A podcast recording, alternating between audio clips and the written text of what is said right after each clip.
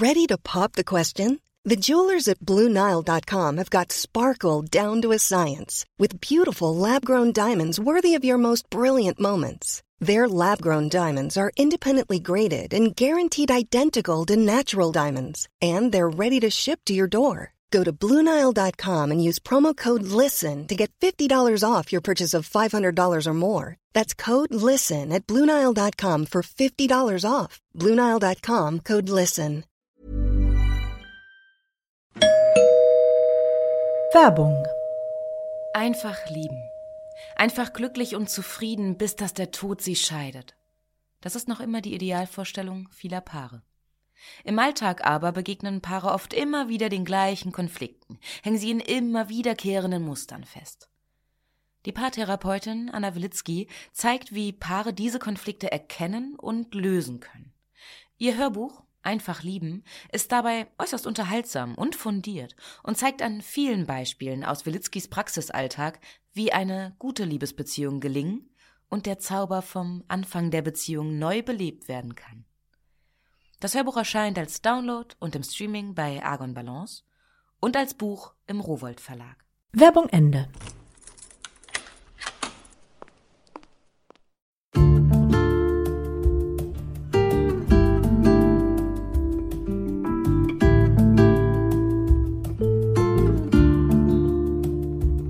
Herzlich willkommen zur neuen Folge von Einfach ganz Leben, dem Podcast für bewusstes Leben. Ich bin Jutta Rebrock, Moderatorin, Redakteurin, Autorin und Sprecherin für alle möglichen spannenden Sachen von Radionachrichten bis zu Hörbüchern. Und in diesem Podcast spreche ich alle zwei Wochen mit besonderen Menschen über alles, was das Leben schöner, entspannter, erfüllter und auch aufregender macht. Das passt zu heute. Heute ist bei mir Sabine Askodom. Sie ist Journalistin, Coach, Speaker. Sie füllt ganze Hallen und Arenen mit tausenden Leuten, die ihr gebannt zuhören. Sie ist Bestseller-Autorin und die Frau, die die richtigen Fragen stellt, damit wir uns selbst die richtigen Antworten geben können. Sie ist die Queen of fucking everything. Was das bedeutet? Ich sag nur viel Spaß beim Hören.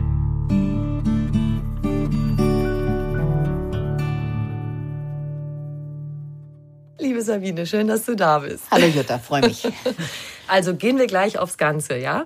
Mit diesem Titel, der eigentlich alles sagt. Queen of fucking everything. So bekommst du das großartige Leben, das zu dir passt. Yeah, wow. Ausrufezeichen, Ausrufezeichen. Geht's auch ein bisschen bescheidener? Nein. Nein, das ist das Buch für die unbescheidenen Frauen. Du machst einem echt das Gefühl, alles ist möglich. Ja. Ist das so? Ja, alles ist nicht möglich. Ich werde, glaube ich, keine Eiskunstlauf-Weltmeisterin mehr. Aber es ist viel mehr möglich, als wir denken. Und deswegen heißt es auch das großartige Leben, was zu dir passt. Also nicht ein Wahnsinnsleben, wo du denkst, da muss es wirklich eine Fee geben, sondern das, was zu uns passt, was wir erreichen können, wo wir unsere Fähigkeiten einsetzen können, wo wir sagen, was wir denken und was wir wollen. Darum geht's nämlich im Prinzip. Jetzt fühlen wir uns ja oft so begrenzt. Du mhm. kennst bestimmt diese Sätze so wie, ach, wenn ich könnte, wenn ich wollte, mhm. dann würde ich ja, aber hm, mir fehlen die Fähigkeiten oder ach, ich muss genug Geld verdienen, mhm. weil ich ja eine Familie zu ernähren habe oder wir haben ein Haus gekauft, hm, oh, da ja. stecke ich jetzt drin oder ich muss mich um meine betagten Eltern kümmern. Woher kommt dieses Begrenzungsgefühl und wie können wir solche Grenzen überschreiten? Mhm. Ja, ich glaube, dass wir manchmal gar nicht sehen, dass wir die Entscheidungen für unsere Situation ja auch selbst getroffen haben. Also ich muss mich um meine kranken Eltern kümmern. Nein, muss ich nicht. Aber ich habe mich entschieden, mich zu kümmern. Und allein diese Unterscheidung hilft uns schon, aus dieser Opferrolle rauszukommen. Also man könnte für jedes Ich muss ja mal versuchen gegenzusetzen, ich entscheide mich weil da ist A die Entscheidungsfreiheit mit drin, das tut uns schon mal gut und wir könnten uns auch dagegen entscheiden. Also wenn zwei Menschen mit Familie sich ein Haus kaufen, ist das eine Entscheidung. Und hinterher dann zu sagen, ich kann ja nicht, weil wir haben ein Haus gebaut, ist blöd irgendwie. Das ist Opferrolle. Aber wenn man sagt, ich, wir haben uns entschieden, ein Haus zu kaufen, das war uns wichtig und das machen wir jetzt, dann geht mal anders durch die Welt. Das ist für mich Queen-Size-Denken. Also nicht, sondern ja, blöd gelaufen. Ich habe die Entscheidung getroffen. Mhm. Vielleicht war sie falsch, das kann man hinterher auch feststellen. Aber es ist auf jeden Fall ein aktives Leben und nicht ein sich leben lassen. Ich finde das einen total faszinierenden Gedanken, weil du ermutigst ja auch ganz viele Menschen, aus dem rauszugehen, was sie mhm. haben, wenn sie merken, dieser Schuh passt mir überhaupt mhm. gar nicht. Ich finde trotzdem total faszinierend, manchmal, wenn man sich die Dinge anguckt, dass man feststellt, dass man doch viel mehr das Leben lebt, das man möchte durch diese Entscheidung, die man getroffen hat. Dass ja. man seine Gründe hatte, weil man hat ja oft so Wegscheiden, mhm. gehe ich rechts oder links, mhm. Und sagen wir mal, man entscheidet sich zumindest für das, was weniger weh tut oder was ja. vielleicht zumindest die weniger blöde Lösung ist oder so. Ja. Und manchmal lassen wir uns auch überreden, das gibt's natürlich auch. Manchmal sind wir durch das Schicksal getrieben, das gibt's natürlich auch. Aber es hilft mir nichts, wenn ich mich in diese Opferrolle begebe. Also dieses Gefühl, alle können mit mir machen, was sie wollen, es hört sowieso keiner auf mich, das ist elendig. Und ich versuche mit diesem Bild der Königin zu zeigen, du setzt die Regeln. Und die Regel kann übrigens auch heißen, ich akzeptiere, was Menschen mit mir machen. Also ich bin keine Revoluzerin, die sagt, du musst alle wegkicken, die dir nicht gut tun, scheiden lassen, Kinder zur Adoption freigeben, sondern wenn du in einer Situation bist und da nicht rausgehst, dann nimm das an. Also mein Lieblingsbeispiel ist immer, wenn, wenn Frauen über ihre Männer schimpfen. Mäh, und jetzt ist er wieder zu spät gekommen und er lässt immer seine Socken überall liegen. Und dann sage ich, scheiden lassen, weg mit dem Kerl. Und dann kommt meistens als Antwort, ja, aber das kann ich doch nicht. Und ich sage, natürlich können Sie das. Ich habe einen guten Scheidungsanwalt, ich kann Ihnen helfen. und dann kommt der entscheidende Satz und der heißt, aber das will ich doch nicht. Mhm. Und dann sage ich gerne, dann halten Sie einfach die Klappe. Dann hören Sie auf, dauernd über ihn zu schimpfen. Es ist doch Ihre Entscheidung, Ihre tägliche Entscheidung sogar. Möchte ich morgens, wenn ich aufwache, als erstes dieses Gesicht neben mir sehen? Mhm. Und es ist Ihre Entscheidung. Also wir leben in einer, einer Zeit, wo Frauen entscheiden können, zu gehen oder ihr eigenes Leben aufzubauen. Aber hinnehmen und jammern finde ich die schlechteste Lösung. Und hilft dann, dass wir uns vor Augen führen, was ist alles schön daran? Was ja, hilft mir das? Absolut. Ich mache das gerne im Coaching, dass ich sage, also wahrscheinlich haben Sie ja wirklich hier in, in die Tonne gegriffen. Was ist denn das für ein Kerl? Der Griff ins Klo. Aber wirklich, das wollte ich nicht sagen, aber das, das ist, die, ist der Ausdruck. Und dann sage ich, der hat ja gar nichts, oder? Was, warum sind Sie denn mit dem zusammen? Also ich liebe zu provozieren. Mhm. Und dann kommt meistens, na, der ist schon nett mit den Kindern und er ist auch, ist auch treu und und dann lasse ich die einfach mal erzählen, warum sie mit ihm zusammen sind. Das ist doch viel gescheiter, als dauernd zu überlegen, ich halte es nicht mehr aus. Entweder oder.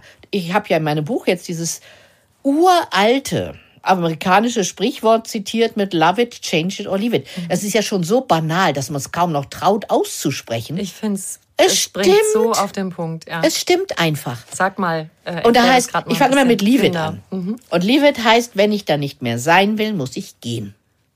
Und wenn ich meine Mutter nicht mehr besuchen will, dann besuche ich sie nicht. Und dann kommen die Abers, ist ja klar. Aber es ist doch meine Entscheidung. Dann die mittlere Position ist Change it.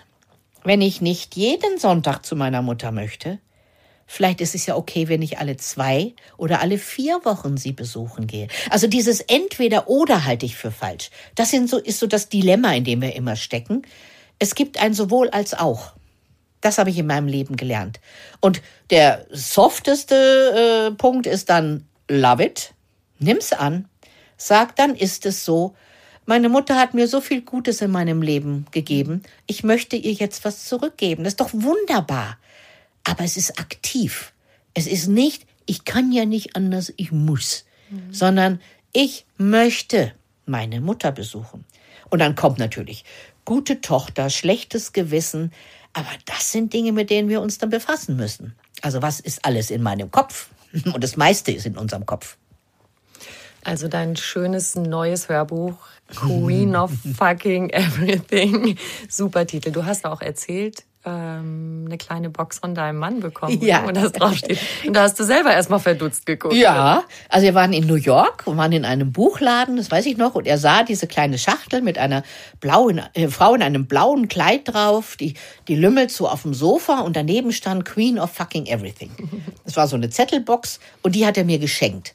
Da dachte ich, das ist ja eine Unverschämtheit. was, was, was, was ist das? Was soll denn das? Und dann habe ich ihn gefragt, wie meinst du das jetzt? Und dann hat er mir das erklärt. Es ist ein Riesenkompliment, weil das fucking in dem äh, Zusammenhang ist eine Bestärkung. So, you're a fucking good driver. So sagen wir ja auch. Du bist eine verdammt gute Autofahrerin. Und es ist eine, eine Bestärkung und bedeutet, und so hat er mich immer gesehen, du bist die Königin deines Lebens. Übrigens durfte ich auch die seines Lebens sein, was natürlich schön ist. Und er sagte, du machst doch, was du willst. Du entscheidest, wie du lebst. Äh, Du setzt die Regeln. Und das ist Königinnenleben. Und das habe ich von ihm gelernt. Und diese Schachtel steht jetzt seit zwölf Jahren bei mir auf dem Schreibtisch. Und als es um das Buch ging und um den Titel, war ganz schnell klar, das ist der Titel. Jetzt wollen wir natürlich alle wissen, wie du da hingekommen bist, ne? dass du das alles Oh. so beherrschst. Ja, also es ist ganz einfach. Ne? Mach's einfach. Es ist gar nicht einfach. Da sind, es sind ungefähr 40 Jahre Entwicklung. Hammer. Weil als ich mit 19 nach, nach München kam, aus einem kleinen Dorf in Niedersachsen, äh, in dem Buch beschreibe ich das auch sehr offen, war ich wie so ein kleiner Welpe. Also wer mich hinterm Ohr gekrault hat, hat mich gekriegt. Ich bin mit jedem mitgelaufen, so ungefähr, was hochgefährlich war, weil in meiner Erziehung, die ich genossen habe, gab es kein Nein. Also von mir aus jedenfalls nicht. Also es war richtig gefährlich. Also ich hätte, glaube ich, dreimal tot sein können hier in München. Hab's überlebt, Gott sei Dank. Und habe den ersten Mann geheiratet, der es gut mit mir gemeint hat. Ähm, der, ja, mich, der, der mich nicht abschütteln konnte, sagen wir es auch mal so. Das war 72, 73, 73. Und das war die Zeit, als hier lauter 1,80 blonde Models durch äh, München marschiert sind. Und er war ein sehr, sehr hübscher Afrikaner und er hatte, glaube ich, fünf von denen so an der linken Hand schon allein. Und dann kam dieser Welpe Sabine und hat sich festgebissen. Und der hat mit mir gespielt und dann musste er mich auch heiraten. Und das hat er dann irgendwann auch gemacht. Also im Nachhinein denke ich, Gott, was hatte ich für einen Mut. Ich war ja wirklich, dachte ich, so ein kleines ängstliches Mädchen, aber da habe ich nicht locker gelassen. Den wollte ich haben. Der hatte mich geküsst, da musste er mich heiraten. Das ist auch eine Entscheidung. Und dann habe ich natürlich wirklich welpenmäßig mich sehr angepasst an sein Leben und habe erst über viele, viele Erlebnisse, Erfahrungen, Selbstwerdung, äh, mich selbst finden, mich mögen lernen. Ja, hat das wirklich 20 Jahre bestimmt gebraucht, bis ich mal so weit war, dass ich sagte, was will ich eigentlich? Mhm. Aber es hat gedauert. Du hast als Journalistin gearbeitet. Mhm. ähm, Du hast das mal so eingeteilt in so 25 Jahre oder so als Angestellte. Ja. Mhm. Dann hast du dich selbstständig gemacht als Unternehmerin. Ja. Und äh, wenn ich das richtig verstanden habe, so in dieser Journalistenzeit hat dir besonders gut gefallen bei der Cosmopolitan, oder? Ja, ich habe angefangen bei der TZ hier in München. Sechs Jahre Reporterin in der Lokalredaktion. Das war, da habe ich gelernt, was wie Journalismus geht. Dann war ich bei der Freundin. Zwischendurch war ich arbeitslos, zwei Kinder bekommen und dann neun Jahre bei der Cosmo. Und da muss ich sagen, das waren, ja, das waren Funkeljahre. Ja, Schön. Da Ja. möchte ich kurz einhaken, weil da gibt's nämlich äh, die Verbindung zwischen uns. Das, du hast doch da diese Kolumne gehabt und wir zwei, äh, es gibt doch dieses Hörbuch von dir, in meiner Badewanne bin ich Kapitän. das war die Donner später. Ah, das war die bei der Kolumne Donner. war bei der Okay. Donner. Das habe ich dann als Freiberuflerin, Ah, Freiberuflerin verstehe. schon gemacht. Ja. Ja. Und ähm, das können wir gerade unseren Hörerinnen und Hörern kurz erzählen. Ne? Ja. Das, äh, dieses Buch, da geht es um Fragen, die dir Leser, Leserinnen gestellt haben über alles Mögliche, Mhm. über Job, über Liebe, Freundschaften, die nicht funktionieren, Ehen, die nicht funktionieren, Sachen, die man sich nicht traut. Mhm. Ja. Und ich habe da die Fragen Ja. eingesprochen, du die Antwort. Mir hat es mega Spaß gemacht. Ja, wir haben uns Also, damals gar nicht gesehen. Das war wirklich witzig. Du hast erst die Fragen hier aufgenommen im Studio, ich die Antworten gegeben und das freut mich so, dass wir jetzt hier zusammenhocken. Klasse, die Mich Welt auch. ist eine Erbse. ja, ich habe mich so gefreut darauf, dich hier zu treffen. Ja, schön. Und mich hat auch sehr fasziniert, da würde ich dich so gern nachfragen in deinem Buch.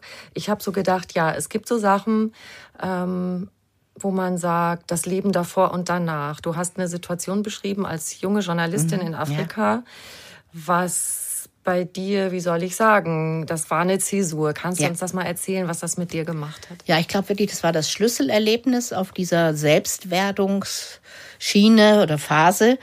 Ich war mit knapp, na, mit 26 in Eritrea. Also das war 1979. Da war Krieg in Eritrea. Also Eritrea war damals von Äthiopien besetzt und die haben in, um ihre Un- Unabhängigkeit gekämpft und über eine Hilfsorganisation konnte ich als Reporterin sechs Wochen in dieses Kriegsgebiet fahren. Ähm, es war nicht ungefährlich, aber wir waren immer so in Flüchtlingslagern, in Krankenhäusern, haben da Reportagen gemacht.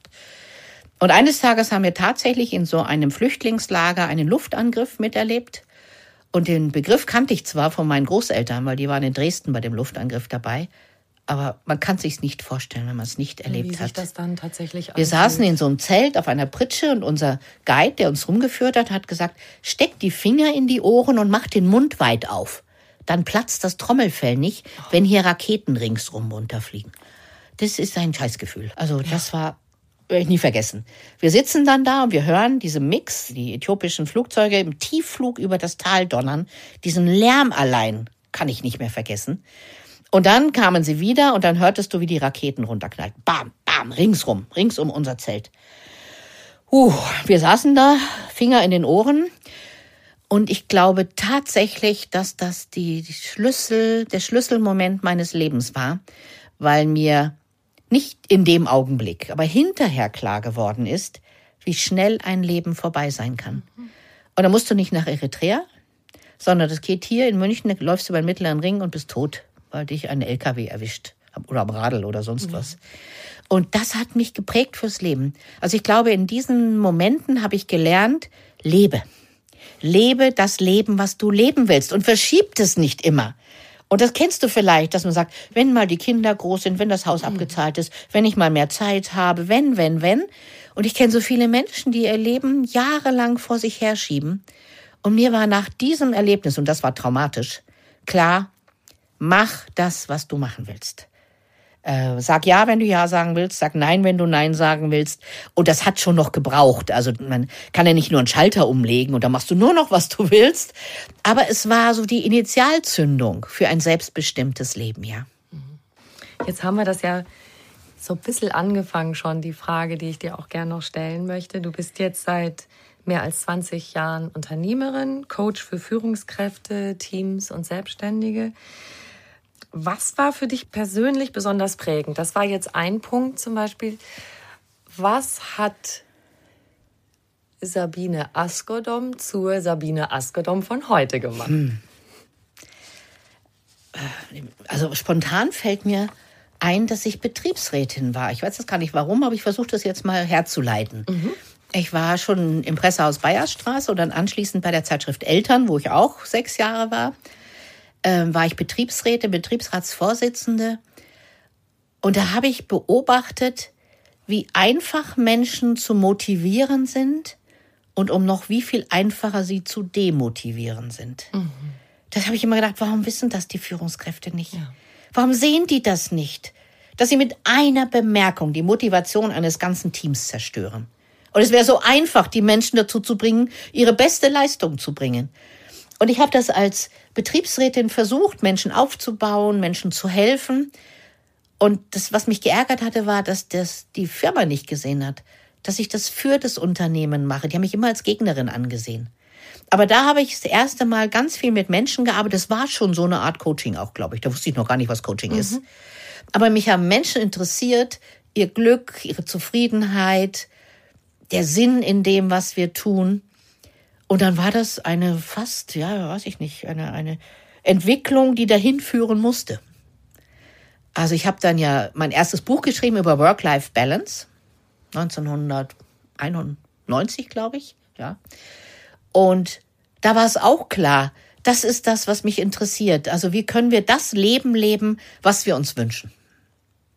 Und in diesem ersten Buch habe ich meine eigenen Geschichten erzählt von meiner Unbalance, in der ich war mit zwei kleinen Kindern, Vollzeitjob, einem eritreischen Mann, ähm, Ehrenamt ohne Ende, weil ich wollte immer überall mitspielen, in der, in der Partei, in der Gewerkschaft, im Abo-Verband, überall war ich im Vorstand. und ich bin auch so erzogen worden, also politisch zu sein, sich einzumischen und nicht zu sagen, macht einfach mal. Und irgendwann stand ich vor einem hell erleuchteten Schaufenster. Das werde ich nie vergessen. Ich war völlig gestresst, am Ende mit den, mit den Kräften und mit den Nerven. Und ich hatte kurz den Impuls, einen Stein in dieses Schaufenster zu werfen. Da lagen oh. so kleine Wackersteine, da waren so ja. Bauarbeiten. Und ich dachte, wenn du jetzt den da reinwirfst, dann kommen die Männer mit den weißen Turnschuhen, schnallen dich auf so eine Trage und du musst nichts mehr tun. Du hast keine Pflichten. Du kannst einfach nur da liegen. Gott sei Dank habe ich nicht geschmissen, weil man weiß ja nie, ob man wieder rauskommt. ja. Aber auch das war wieder so ein Entscheidungsmoment in meinem Leben, wo ich wusste, ich muss nicht mehr alles machen. Ich mhm. darf auch etwas für mich machen. Weil dieses viele Dinge tun, das passte so in mein Bild von sei ein ordentlicher Bürger, engagier dich, opfer dich auf für andere, das war immer gut. Und dann zu sagen, ich schmeiße meine Ämter hin. Ich habe überlegt, was ist das Wichtigste in meinem Leben? Und das war die Familie und mein Beruf. Mhm. Und ich habe gesagt, alles, was nicht dazu gehört, gebe ich auf. Ich wollte immer Deutschlands erste Bundeskanzlerin werden. Das habe ich dadurch oh. natürlich nicht geschafft. Aber auch da denke ich, oh, die Welt ist deswegen nicht untergegangen und habe alles abgegeben, was ich nicht unbedingt machen musste, was schmerzhaft war, aber auch wieder eine Erfahrung. Du musst nicht überall dabei sein. Mhm. Die Welt dreht sich auch weiter, wenn Frau Askodom nicht persönlich sich darum kümmert. Ich habe gedacht, alle Vereine werden sofort untergehen natürlich, wenn natürlich. ich das nicht mehr mache. Die gibt's heute noch unverschämterweise. Aber es war wieder so ein Schrittchen hin zu schau, wie es dir geht und schau, was du brauchst und nicht, was brauchen die anderen. Also diesen Aufopfer, das Aufopfergehen habe ich irgendwie in mir drin gehabt. Und dann habe ich gemerkt, nee, ist jetzt mal gut. Ich brauche Ruhe, ich brauche Zeit, ich will mich nicht mehr verströmen und jetzt kommt mal Sabine. Wieder so ein Schritt. Ja. Eingangs habe ich gesagt, du bist die Frau, die die richtigen Fragen stellt, damit wir unsere Antworten finden. Das war so eine Frage. Was ist dir wirklich wichtig? Ja. ja. Was sind noch solche Fragen? Ähm, was würde ich tun, wenn ich frei entscheiden dürfte? okay. Oder was wäre das Einfachste, was ich tun könnte? Das sind so klassische Coaching-Fragen. Äh, womit kann ich anfangen? Das ist ja auch so was, dass wenn Menschen sich was vornehmen, sie immer so das Gefühl haben, das ist so ein, so ein Riesenberg und das schaffen sie sowieso nicht. Und ich frage auch im Coaching immer, was wäre der erste kleine Mini-Mäuseschritt? Das Wort liebe ich. Als ich das gesehen habe äh, im Manuskript zu deinem Buch, da dachte ich, da muss ich dich unbedingt drauf ansprechen. Ja. Ich kenne das genau so wie die meisten anderen auch. Ich nehme mir was vor mhm. und dann noch und noch ja. und es ist ein Riesenberg. Und weil der so riesig ist, mache ich dann gar nichts. Gar nichts. Ja, weil wir sind gelähmt davon. Mhm. Genau. Und ich liebe Mini-Mäuseschritte. Und wenn das halt, ich möchte irgendwann mal in einem Haus wohnen, es kann auch so rumgehen, ja. Dann überleg heute, was muss ich ab heute tun? Was kann ich ab heute tun, damit ich vielleicht irgendwann in einem Haus leben kann? Und vielleicht ist es, jeden Monat 30 Euro zur Seite zu legen. Also es dauert ein bisschen länger vielleicht bis zum Haus. Oder ich muss jemanden kennenlernen, der ein Haus hat. Oder ich ja. muss was erfinden. Also warum habe ich Bücher geschrieben nebenbei am Anfang? Das war, weil wir kein Geld hatten. Wir waren wirklich arme Kirchenmäuse. Und ich habe gedacht, was kann ich tun? Ich konnte nicht kellnern. Pole Dance gab's damals noch nicht. Und dann musste ich halt das tun, was ich konnte. Nämlich schreiben. Schreiben wusste ich kann ich. Und dann habe ich angefangen, Bücher zu schreiben. Und so sage ich auch zu Menschen, was ist der erste kleine Schritt? Was kannst du dafür tun? Und manchmal ist es nur ein Traum und es bleibt ein Traum. Aber um das abzuklopfen, muss ich so ein paar Schritte in die Richtung machen zumindest. Und vielleicht erkenne ich, ich werde wahrscheinlich niemals genug Geld haben, um ein Haus zu kaufen. Dann ist ja auch gut. Dann kann man ja weiter davon träumen. Aber man muss sich nicht zerfleischen. Ich bin so ein Versager, ich habe kein Haus und ich wollte doch immer ein Haus haben. Mhm. Also ich bin da wirklich absolute Realistin. Ich bin sehr emotional, aber in dem Fall bin ich sehr realistisch. Manche Dinge gehen nicht. Ich verspreche auch meinen Leserinnen nicht, du kannst alles erreichen. Mhm. Das ist doch Schmarrn, wir können nicht alles erreichen. Wenn ich drei kleine Kinder habe, werde ich nicht vielleicht gerade eine Weltreise machen können. äh, könntest schon, aber dann müsstest du vielleicht doch die Kinder zur Adoption freigeben. Das ist, ah, willst du vielleicht nicht. Nicht so, ja genau. Ja, nein, so ich glaube nicht, dass wir alles erreichen können. Ich glaube, dass wir mehr erreichen können, als wir denken. Aber man muss Leute auch nicht blöd reden und sagen, ach, du musst es nur wollen. Na, so einfach ist die Welt dann leider doch nicht. Und mit den richtigen Fragen kommen wir uns selber auf die Spur. Ja, will ich es wirklich? Oder also ist ja, ich habe neulich mal bei einem Vortrag gesagt, also ich werde wahrscheinlich keine Eiskunstlauf-Weltmeisterin mehr. Kommt hinterher rotzfrech ein Mann und sagt vor Askedom, es gibt auch Weltmeisterschaften für U70. Und das war eine Unverschämtheit.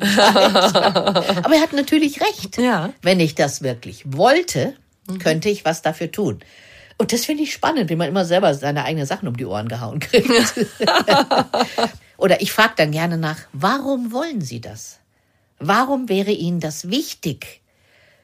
Und dann kommen wir wieder uns selbst auf die Sprünge, auf die Spur. Warum ist mir das so? Ja, weil man denkt, man müsste doch ein Haus haben. Oder Eiskunstlauf Weltmeisterin. Boah, Dann hat man es geschafft. dann hast du es geschafft. Da kriegst du eine Medaille und äh, wirst gefeiert und bist wer. Bist wichtig. Und das war bei meinem früheren Wunsch, mit 13 wollte ich das immer. Das war so der Background meines Wunsches, einmal Eiskunstlauf-Weltmeisterin zu werden. Ach, tatsächlich. Weil ich war so ein Deshalb Kind, das das immer das Beispiel. Gefühl hatte, ich werde nicht gesehen. Also keiner schätzt mich. Ich werde nur geschimpft und alles ist nicht richtig, was ich mache. Und da habe ich mich so rausgeträumt. Und wenn ich jetzt überlege, was damit verbunden war, dann war es gesehen werden, im Licht zu stehen, dafür gefeiert werden, was du tust. Und dann denke ich mir, habe ich alles richtig gemacht, auch ohne Schlittschuhe. Du stehst auf der Bühne und Ja. wirst äh, angestrahlt von 15.000 den Menschen Leuten. Ja. geben mir Standing Ovations. Ey, was soll ich Schlittschuh laufen? Juhu. Kannst doch vergessen. Ja, ja. Aber die, der, der, soll ich mal sagen, der Grund meines Strebens, der war damals schon klar. Mhm. Aus dem nicht gesehen werden ins gesehen werden. Nicht gehört werden ins gehört werden. Also ich habe genau den Beruf mir ausgesucht, der mir am meisten davon bringt. Schon spannend im Rückblick. Absolut. Mhm. Und dein Beruf ist ein helfender Beruf. Das heißt, dein ganzes Auch das, Engagement, dieses ja. soziale Engagement, was Ja. dir so wichtig war auch, Ja. ist da auch noch drin. Und ich hoffe, du überforderst dich jetzt nicht mehr ganz so wie früher.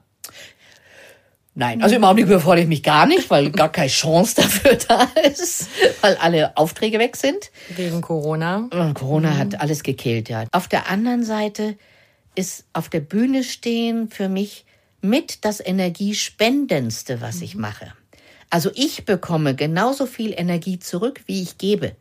Weil für mich ist auf der Bühne mit Zuschauern ist für mich eigentlich aktiver Liebesaustausch.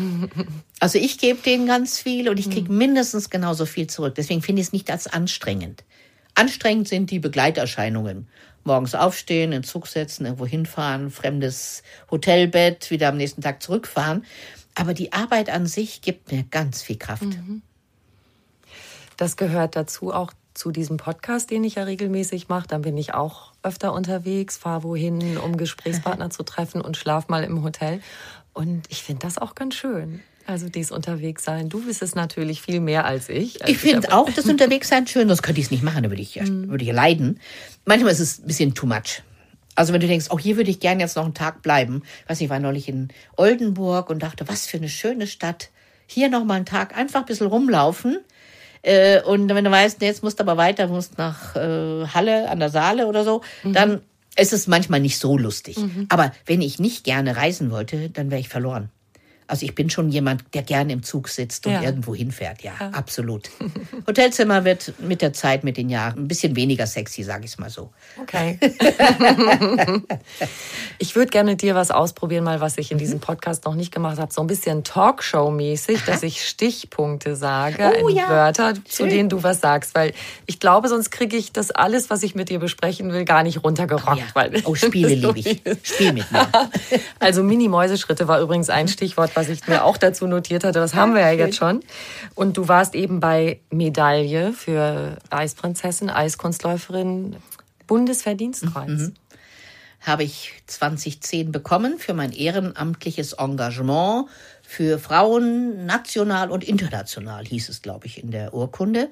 Ich habe mich sehr engagiert für Frauen in Eritrea, also in Deutschland auch, habe viele ja, Vereine unterstützt und dafür habe ich das bekommen Und das hat mich damals extrem gefreut, dass Ehrenamt auch wahrgenommen wird. Mhm. Also ich finde es immer schön, wenn Leute für ihre Millionenumsätze von Unternehmen äh, ein Bundesverdienstkreuz kriegen, finde ich auch ehrenvoll. Aber dass das gesehen wurde, mich hat jemand vorgeschlagen, das fand ich so berührend. Ich weiß bis heute nicht wer. Ach, du weißt das Man wird vorgeschlagen, aber ich ah. wusste nicht wer, es wird auch nicht gesagt. Und da habe ich mich damals extrem gefreut und habe mich gewundert, wie schnell der Glanz wieder verblasst. Also das ist nichts, wo ich jetzt mit rumlaufe und sage, boah, ich habe das Bundesverdienstkreuz, sondern das ist so Häkchen dran. Ah, das wurde gewürdigt, das war schön, aber es spielt in meinem Leben keine Rolle mehr. Hm. Frauenrechte. Mhm. Ich bin ja so eine 80er Jahre Frauenemanze, genau. wir haben, ich weiß noch, die ersten äh, Frauentage haben wir gefeiert auf einer Münchner Freiheit. Das muss 77, 78, 79 sowas gewesen sein. Und das war mir immer wichtig. Und ich habe auch im Rahmen des Buchschreibens überlegt, wo kam denn das her? Weil meine Mutter war gar nicht so. Natürlich, ich wollte ja auch nicht werden wie meine Mutter. Und ich bin beeinflusst worden von einem Vorbild. Und das war eine, eine Journalistin. Und das war die Sibylle im Stern. Also in der Zeitschrift Stern gab es, als ich Kind und Jugendliche war, eine Kolumnistin, das war die Frau Friedmann hier aus München, habe ich dann später erst erfahren, mhm. die Verlegerfrau. Die hat eine Kolumne geschrieben jeden Monat als Sibylle. Und die habe ich je, äh, nicht jeden Monat, jede Woche. Und die habe ich jede Woche gelesen und habe die geliebt weil die war rotzfrech. Die hat gesagt, was sie denkt. Die hat den Männern eins reingewirkt. Und das war mein großes Vorbild offensichtlich. Ich glaube, deswegen wollte ich auch Journalistin werden. Ich wollte so werden wie die Sibylle im Stern. Und das hat mich dann die nächsten Jahre hier in München auch äh, angetrieben. Da hat mir übrigens der eritreische Freund und später Mann sehr geholfen, weil in der eritreischen Befreiungsbewegung war die Befreiung der Frau eines der Ziele. Und da waren wir hier in Deutschland mhm. noch weit entfernt. Und der hat mich da immer unterstützt und die, in der Gewerkschaft war ich aktiv. Da war das ein ganz starker Zweig, die Frauen in der Gewerkschaft. Und was ich damals so spannend fand, war, welche Allianzen sich da gebildet haben. Da waren die Frauen aus den Kirchen, die Frauen aus den Gewerkschaften, Terre des Hommes, Terre des Femmes. Also das habe ich sehr, wie soll man sagen, geschätzt, diese Solidarität. Es gab aus dieser Zeit ein italienisches Wort Affidamento. Das habe ich auch in meinem Buch zitiert. Und Affidamento hieß damals Vertrauensvorschuss. Mhm. Und die Frauen, die von der italienischen Frauenbewegung meinten, gib Frauen einen Vertrauensvorschuss. Und denk nicht gleich, wie schauten die aus? Was sind das für eine Schnepfe? Und das hat mich getragen, auch über viele Jahre, diese Frauensolidarität. Ehe. Oh, Ehe, Ehe immer. ich wollte nie heiraten in meinem Leben und habe die beiden Männer, mit denen ich zusammengelebt habe, beide geheiratet. Erst den einen, dann den anderen. Ich glaube, für mich ist Ehe noch mal ein Stück mehr als Lebensabschnittspartner. Mhm. Ist das große Versprechen. Ja, ich glaube, das war's. Und das hat auch mein Leben geprägt, weil wenn ich was versprochen habe, dann halte ich's. Und diese Ehen waren mir wichtig. Im Nachhinein denkt man immer, warum habe ich nochmal einen Doppelnamen gewählt? Bin ich irre? Ich hätte doch einfach so heißen können, wie ich hieß. Aber das gehörte für mich zu der Romantik dazu. Mhm. Nee, Ehe ist mir heilig, wichtig, was nicht heißt, bis dass der Tod euch scheide. Sondern auch da war der Zeitpunkt in der ersten Ehe, wo ich sagte, so, und jetzt ist gut. Ich weiß, dass ohne ihn zu leben ist besser als mit ihm zu leben. Mhm. Übrigens fand er das, glaube ich, hinterher auch. Ja, umso besser. Einer muss ja den Schritt machen. Ja. Ja. Mhm. Manchmal nimmt man ja auch, man selber trifft eine Entscheidung, ja. die der andere vielleicht ja. auch treffen würde. Genau, einer, einer, muss halt den, die Entscheidung einer treffen. Macht den Schritt. Ja. Erfolg. Ui, Erfolg ist ein spannendes Wort. Ich glaube, dass in unserer Gesellschaft es leider sehr einseitig besetzt ist. Also Erfolg ist höher, schneller, weiter, Nummer eins von allen. Und gerade in meinem Buch beschreibe ich das sehr ausführlich, dass Erfolg äh, das Erreichen meiner selbst gesteckten Ziele ist, egal wie die Ziele aussehen. Also es kann für eine Frau Erfolg sein, einen Sponsor zu haben, der ihr ermöglicht, zu Hause bei den Kindern zu bleiben. Das ist auch Erfolg. Mhm. Erfolg ist für mich, wenn eine Erzieherin es schafft, dass die Kinder aus der Marienkäfergruppe sich wieder nicht gegenseitig mit Schaufeln das Hirn einschlagen.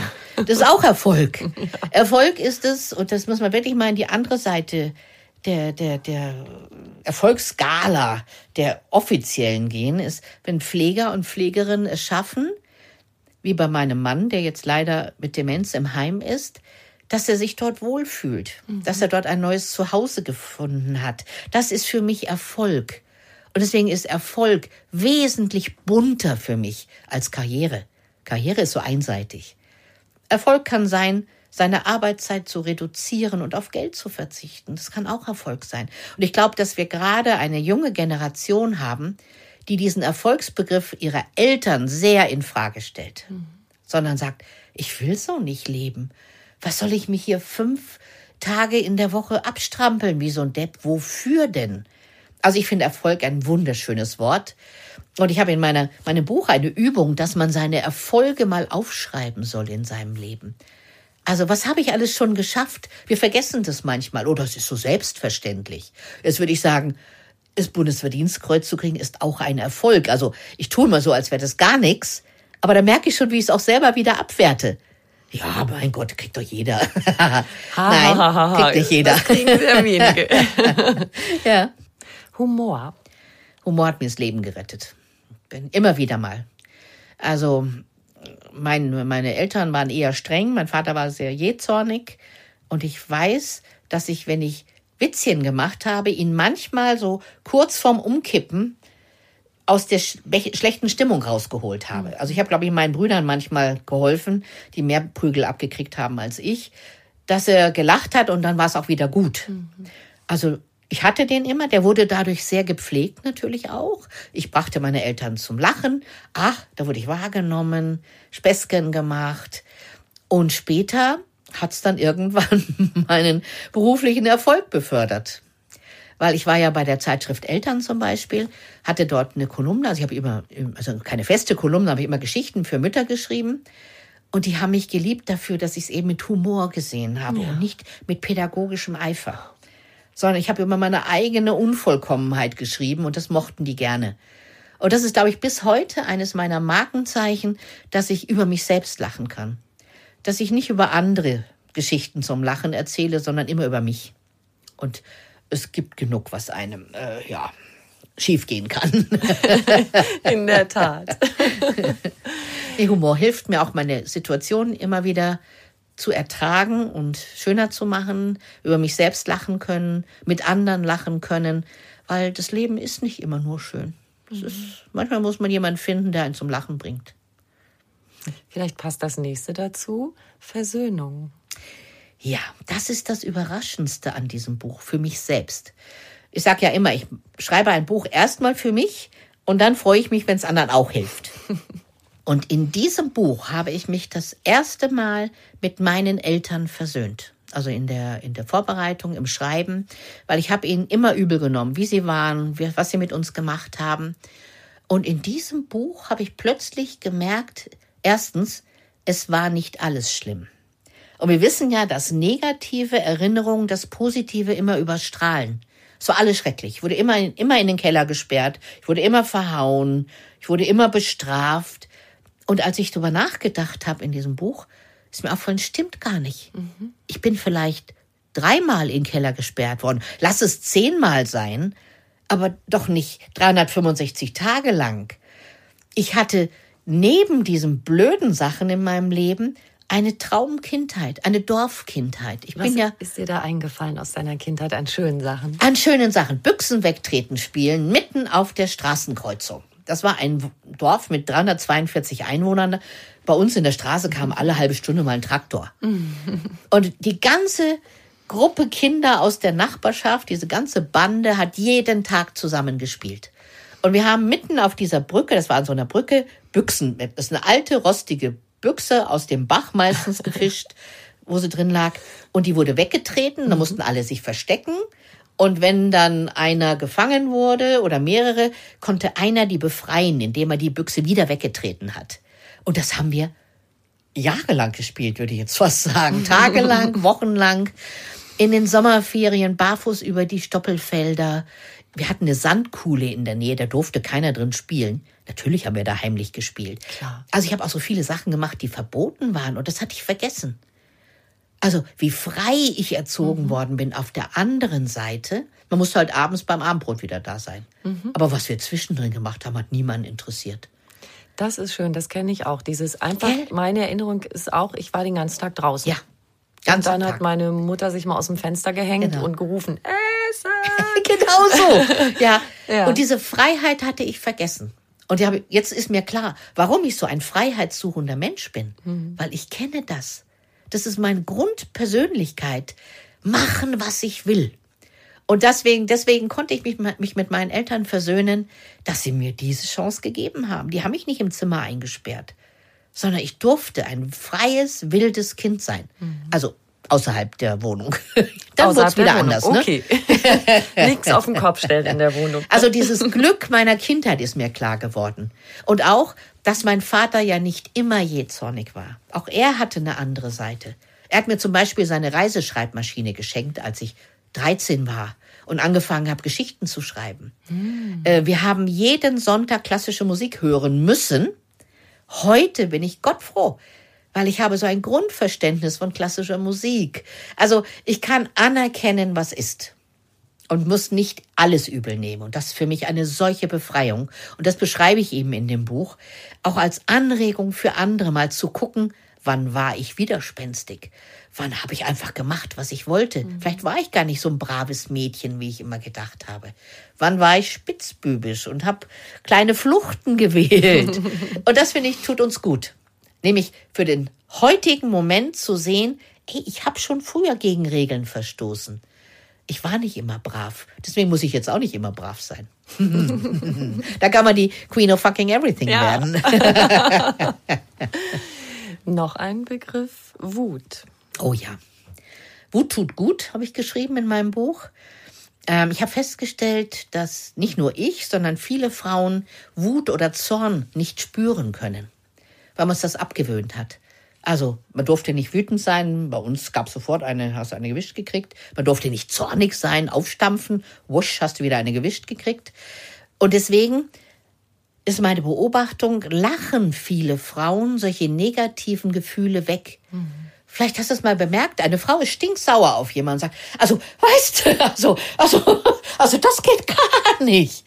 Und ich habe mal eine Frau gefragt, was würdest du tun, wenn du nicht lachen würdest in dieser Situation? Und sie hat sofort angefangen zu weinen und habe gesagt, was sind das für Tränen?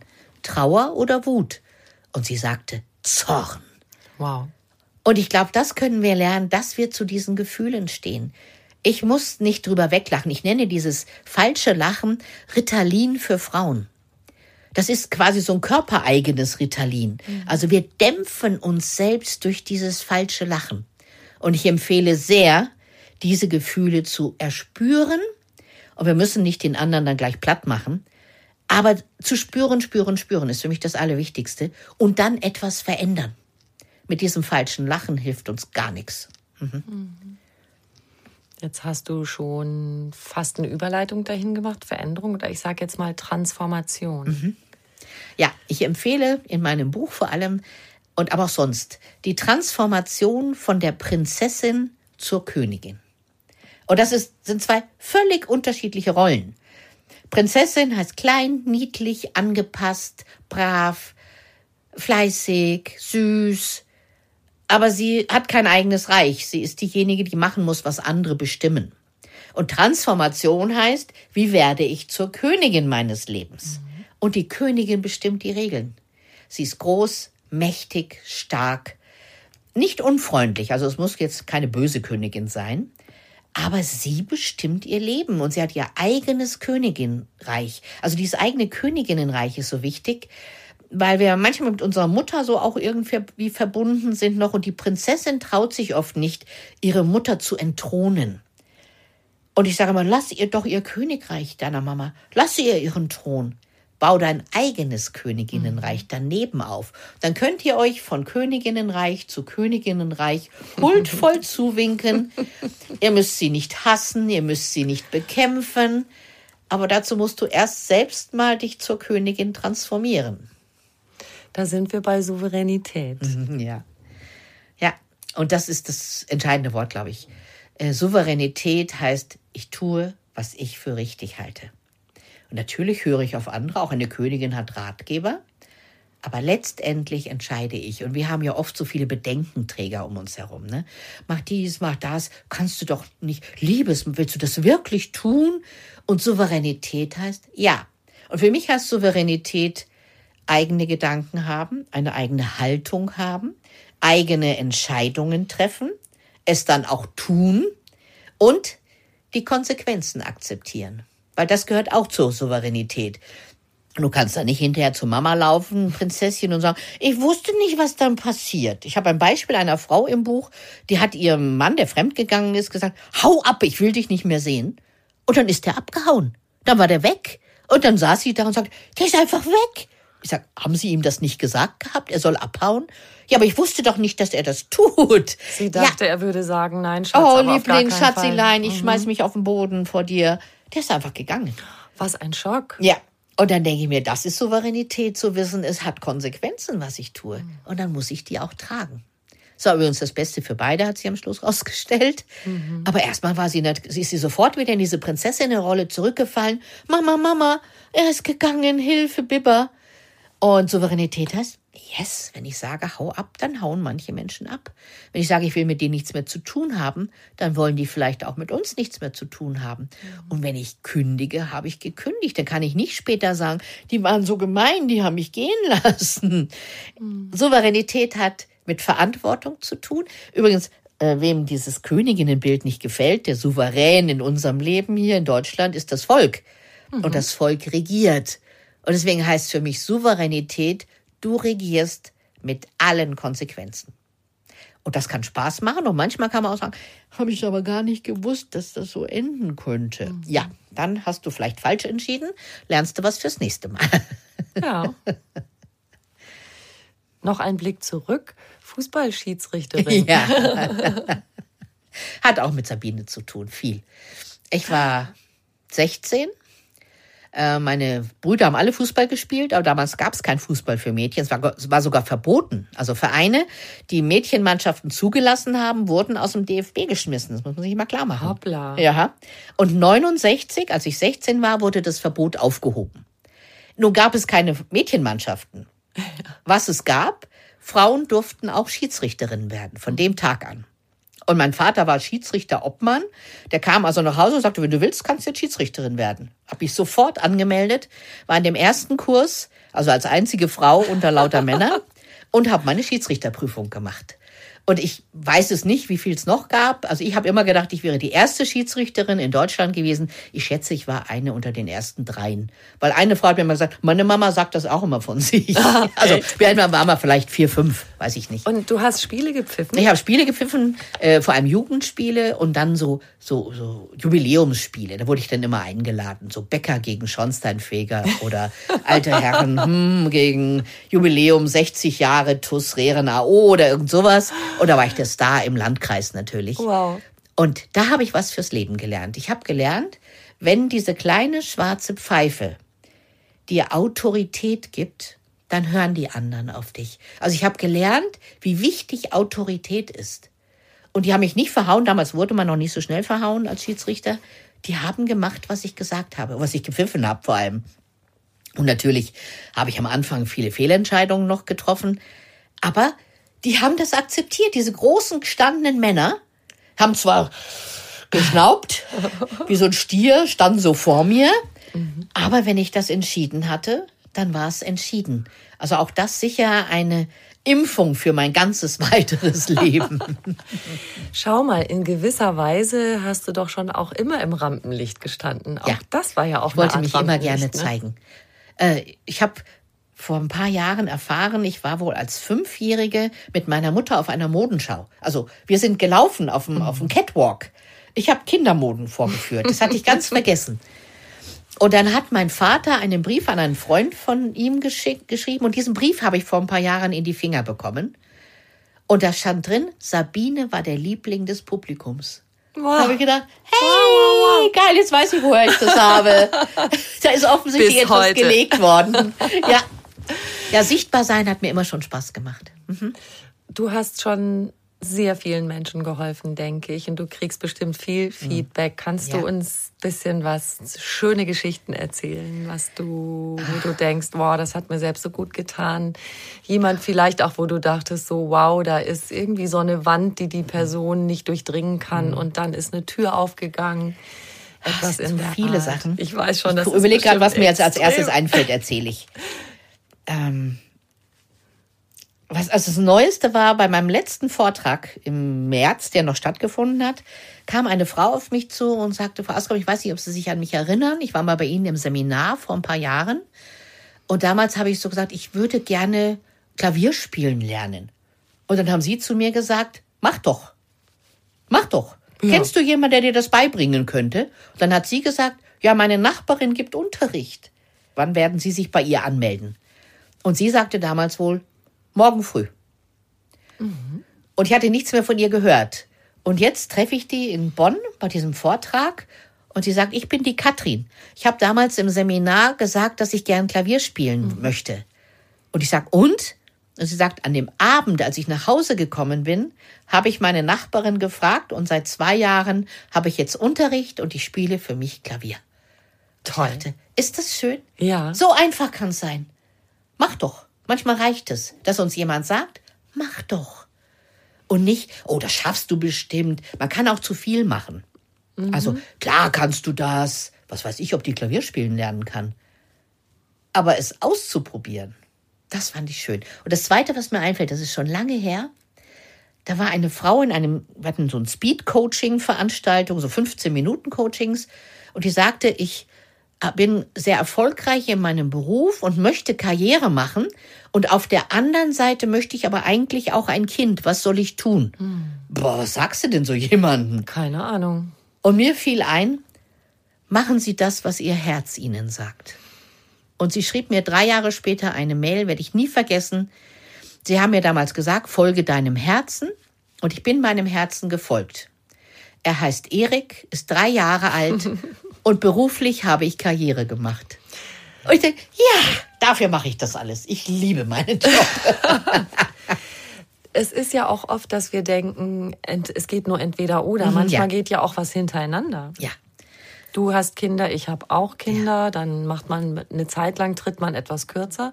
Und ich kenne ehrlich gesagt das Gefühl, ich habe damals gedacht, oh wow, jetzt habe ich Kinder und wie komme ich jemals in meinen Beruf zurück? Mhm. Ich habe dann auch noch die Stadt gewechselt. Ich konnte keine Ui. alten Kontakte wieder anknüpfen mhm. und sagen, ach, ich komme jetzt ab und zu mal ins Studio und ja. produziere einen Beitrag, sondern ich musste neu anknüpfen. Und das ist noch eine Sache, die ich auch gern mit dir besprechen wollte. Die fällt mir jetzt gerade dazu ein, dass wir so oft in diesen Situationen uns so Sorgen darum machen, oh wei, mhm. äh, ja, und äh, ob mich wohl ein Arbeitgeber haben will. Und dann denken die immer als Mutter, dann hat die immer kranke Kinder und fällt dauernd aus. Das heißt, ich habe mir in einer Zeit, in der ich das gar nicht ändern konnte, unglaublich viel Gedanken gemacht. Mhm. Und denke im Nachhinein, wie schade, ja. dass ich nicht einfach es hab laufen lassen und darauf vertraut habe, dass es schon wird, weil ich habe jetzt so tolle Jobs. Also ich habe auch heutzutage, sage ich, ich habe so ein schönes Leben, ich arbeite so viel wie noch nie, es geht mir fantastisch, meine Kinder sie haben sich prächtig entwickelt. Ja, ja, und irgendwann ging eine Tür auf ja. und ich habe mhm. wieder Eintrittskarte bekommen mhm. ins Arbeiten. Ja. Da fällt mir sofort ein Spruch einer Oma ein, nicht meiner leider, sondern von einer Freundin, die Oma, die hat immer gesagt, kein Leid vor der Zeit. Und das ist tiefste Weisheit. Wie großartig. Ist das nicht klasse? Kein Leid Kein vor Leid vor der Zeit. Mach dir Gedanken darüber, wenn es soweit ist. Mhm. Wenn du keinen Job mehr findest, dann kannst traurig sein. Aber sei jetzt nicht traurig, weil du vielleicht später keinen Job mehr findest. Kein Leid vor der Zeit. Das könnte mein Wahlspruch sein auch. Ich bin so ein Mensch im Hier und Jetzt. Ja. Also, ich bin jetzt hier und dann mache ich das, aber ich bin jetzt nicht den Gedanken schon, oh, ich muss nachher noch einkaufen gehen, sondern es ist, glaube ich, eine Gabe, wenn man das, was man tut, ganz tut. Und dann entwickelt sich was. Also ich könnte jetzt auch hier sitzen und heulen, weil ich keine Aufträge mehr habe und Mitarbeiter haben Kurzarbeit. Das ist schon schwierig im Augenblick. Auf jeden Fall. Aber es hilft nichts, wenn ich hier heule. Mhm. Es hilft, dass ich mich zurücknehme. Ich habe mich unglaublich erholt in den letzten zwei Monaten. Also ich habe so viel geschlafen wie lange nicht mehr. Ich habe Gedanken, ich habe mein Buch in Ruhe fertig gemacht. Ich habe Ideen. Und dieses zu nutzen jetzt und das Beste dann für übermorgen draus zu machen, das steckt, glaube ich, in mir und das empfehle ich auch. Also nimm auch mal an, dass etwas nicht gut ist. Und sag, scheiße, ist jetzt gerade blöd. Mhm. Und Optimisten zeichnen sich dadurch aus, habe ich mal gelesen, dass sie im Nachhinein immer einen Sinn in dem sehen, was ihnen passiert ist. Ja. Und das schaffen wir in dem Augenblick oft nicht. Aber dieses Wissen, dass das Leben weitergeht. Ich empfehle übrigens gerade in diesen Zeiten, mal an unsere Groß- und Urgroßeltern zu denken, was die mitgemacht haben. Und ich glaube, ein Krieg mit wie viel Millionen, 20 Millionen Tote, war schlimmer als ein Lockdown, weil ich nicht in den Biergarten geben darf. Da müssen wir wirklich aufpassen, dass wir es mhm. nicht zynisch sehen, aber sich mal zu vergleichen und zu relativieren. Und ich denke immer wieder an dieses Lager in Moria. Und ich mhm. denke, denen hilft jetzt keine Sau mehr. Ja. Und ich habe halt eine Einschränkung. Also relativieren hilft manchmal, aus diesem großen Elend rauszukommen. Manchmal steckt man gerade in einem großen Elend. Mhm. Dann finde ich, dann braucht man Hilfe und dann müssen andere einstehen. Aber im Vergleich dazu haben auch unsere Großeltern solche Zeiten überwunden. Und das heißt, die Kraft steckt in uns, dass wir es überwinden. Also wir haben die gleichen Kräfte wie unsere Großeltern, Eltern. Also vertraue ich darauf, dass ich das Beste draus machen kann. Das hilft mir dann auch, wenn ich manchmal in Schwermut versinken möchte. Ganz ehrlich. Das wäre noch ein Stichwort. Dankbarkeit. Ja. Ja. Ich halte Dankbarkeit für eine der wichtigsten Eigenschaften überhaupt. Und ich bin eben dankbar, dass wir hier in Deutschland leben. Dass diese Regierung, ob wir das im Nachhinein gut oder schlecht finden, ist mir jetzt auch relativ wurscht, es geschafft hat, die Zahl der Toten so zu minimieren, dass sie es geschafft hat, dass wir uns nicht gegenseitig an die Gurgel gegangen sind, sondern dass wir es natürlich eingeschränkt gut hatten, aber doch relativ gut durch diese Zeit gekommen sind. Da bin ich zutiefst dankbar, man muss, muss ich ehrlich sagen. Ich weiß nicht, ob ich so entschieden hätte. Ich bin übrigens Politikern zutiefst dankbar. Ich wollte es nicht machen. Ich habe mich aus dieser äh, schwierigen Situation rausgenommen. Ich bin deswegen nicht sauer auf die. Und die machen mit Sicherheit eine Menge Fehler aber sie nehmen die Verantwortung an. Das finde ich, müssen wir uns ab und zu mal in. Erinnerung rufen. Da gibt es Menschen, die übernehmen für mich die Verantwortung, die ich nicht tragen wollte. Und deswegen Dankbarkeit in ganz vielen Dingen. Ja. Ich bin auch dankbar für Dinge, die waren. Also ich bin meinem ersten Mann sehr dankbar. Also ich habe ganz viel gelernt durch ihn. Das war eine tolle Zeit. Ich habe zwei tolle Kinder. Ich bin dankbar meinem Mann, der jetzt leider in Demenz versunken ist. Mhm. Aber ich hatte Traumjahre mit ihm. Und das ist, glaube ich, da unsere Entscheidung. Was sehe ich? Sehe ich nur das Schlechte? Oder sehe ich auch das Schöne und kann dafür dankbar sein? Also wer das für sich entwickeln kann, dem geht's nicht so ganz schlecht, glaube ich. Ich habe so den Eindruck, dein aktuelles Buch, Queen of Fucking Everything. Ich sage das ja immer gerne nochmal. Die Frauen lieben übrigens diesen Titel, ja. weil der ist so schräg. Das ist gut. Ja. Das ist so wie die Essenz von allem, ja. was an Entwicklung in deinem Leben passiert ist, oder? Ja, ich habe auch so das Gefühl, das ist jetzt so mein Werk, mein Alterswerk. Dein Gott, Alterswerk. Ach, hör auf. Wort. Nein, aber es fasst viel zusammen, viel Entwicklung, viel, ja, sagen wir mal, Weisheit, viel Erfahrung und so ein Grund, Zutrauen, ein Grundvertrauen. Also ich hatte immer das Gefühl, ich bin nicht mit Urvertrauen auf die Welt gekommen, aber ich habe das Gefühl, jetzt hat sich da was eingestellt, mhm. was sehr milde geworden ist auch. Mhm. Ja, ja, Altersmilde ist ja auch nicht das Falscheste. Können wir zusammenfassend nochmal sowas wie die Top 5 sagen für dieses, diesen Weg zur Queen of fucking everything? Puh. Immer schwierig. Triff ne? deine Entscheidung. Doch, das ist für mich das A und O. Mhm. Triff deine Entscheidung und was du entscheidest, ist richtig. Also nicht Frau Askedom entscheidet, was das richtig mhm. und falsch ist, sondern das, was du tust. Wenn es deine Entscheidung ist, ist es immer Queen Size. Ähm, lass dich nicht zu sehr verunsichern von anderen. Wir Frauen haben ja diese, diese Selbstzweifel gehen, das ist ja manchmal zu kotzen. Ah, habe ich das richtig gemacht? Kann ich das Kleid anziehen? Frag nicht so viel. Mach einfach. Ähm, was ist das dritte? Such dir gute Unterstützer. Such dir Menschen, die dich fröhlich machen, mhm. ähm, die dich stärker machen und nicht die, die dich schwächen. Was ist das vierte? Erkenne an, was ist. Also ich bin eine Verfechterin der Selbstakzeptanz, nicht der Selbstoptimierung. Kann man alles machen, ne? Halbmarathon, Marathon, alles wunderbar. Ich glaube, im täglichen Leben hilft uns Selbstakzeptanz mehr. Mhm. Und das Letzte ist vielleicht, äh, kein Mensch tut etwas ohne Grund. Also hab Verständnis für Menschen, die anders sind als du selbst. Äh, wir dürfen auch anders sein als die, Gott sei Dank. Und unterstellen nicht immer bösen Willen. Das machen wir auch manchmal ja. zu oft. Das macht die nur, um mich zu ärgern. Ja. Das sagt der nur. Nein, wahrscheinlich reden die einfach dummes Zeug vor sich hin, wie wir auch manchmal. Aber bezieh nicht alles auf dich. Du bist die Queen of fucking everything. Aber du bist vielleicht nicht der Nabel der Welt. Das ist eine tolle Unterscheidung. Ja.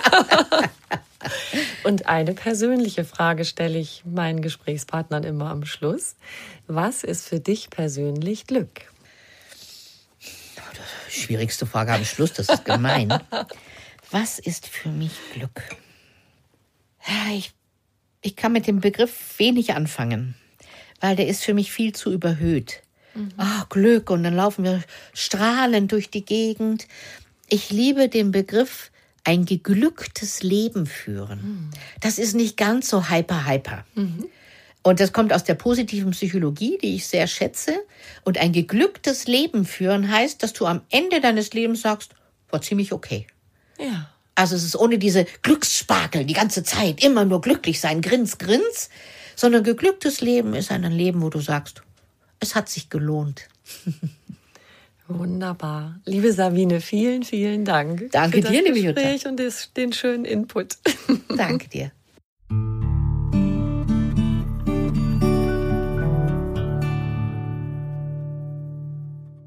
Wenn euch dieser Podcast gefallen hat, dann freuen wir uns sehr, wenn ihr uns eine kleine Bewertung schreibt und auf die fünf Sternchen klickt. Ein ganz großes Dankeschön dafür und noch viel mehr Tipps und Anregungen für einen bewussten Lebensstil und alles rund um die Themen Achtsamkeit, gesunde Ernährung, Fitness, Work-Life-Balance findet ihr auf einfachganzleben.de. Weitere Podcasts gibt es auf podcast.argon-verlag.de. Ihr könnt diesen Podcast überall hören, wo es Podcasts gibt und dort auch kostenlos abonnieren. Alle zwei Wochen gibt es eine neue Folge und ich freue mich sehr, wenn ihr wieder reinhört. Bis bald.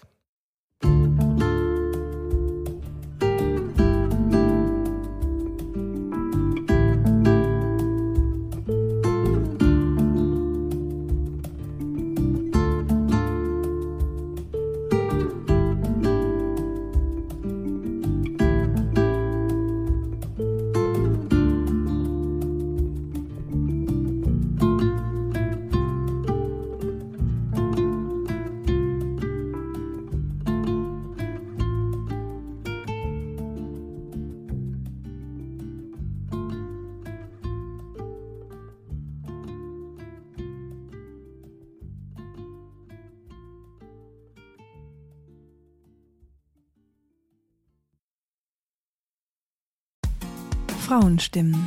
Klagen, lachen, klüger werden. Ich bin Ildiko von Kürti, ich bin Buchautorin und Journalistin und in meinem Podcast spreche ich alle zwei Wochen mit lebensklugen und mutigen Frauen über das Loslassen und das Aufbrechen, das Verlieren, das Suchen und das Finden. Ich bin stolz darauf, wie viele wunderbare Frauen bereits bei mir zu Gast waren. Unter ihnen Stefanie Stahl, Maria Furtwängler, Annika Decker oder Gerburg Jahnke und ich freue mich auf alle, die noch kommen. Ihr könnt Frauenstimmen überall dort hören, wo es Podcasts gibt. Herzlich und hoffentlich auf bald. Eure Ildiko.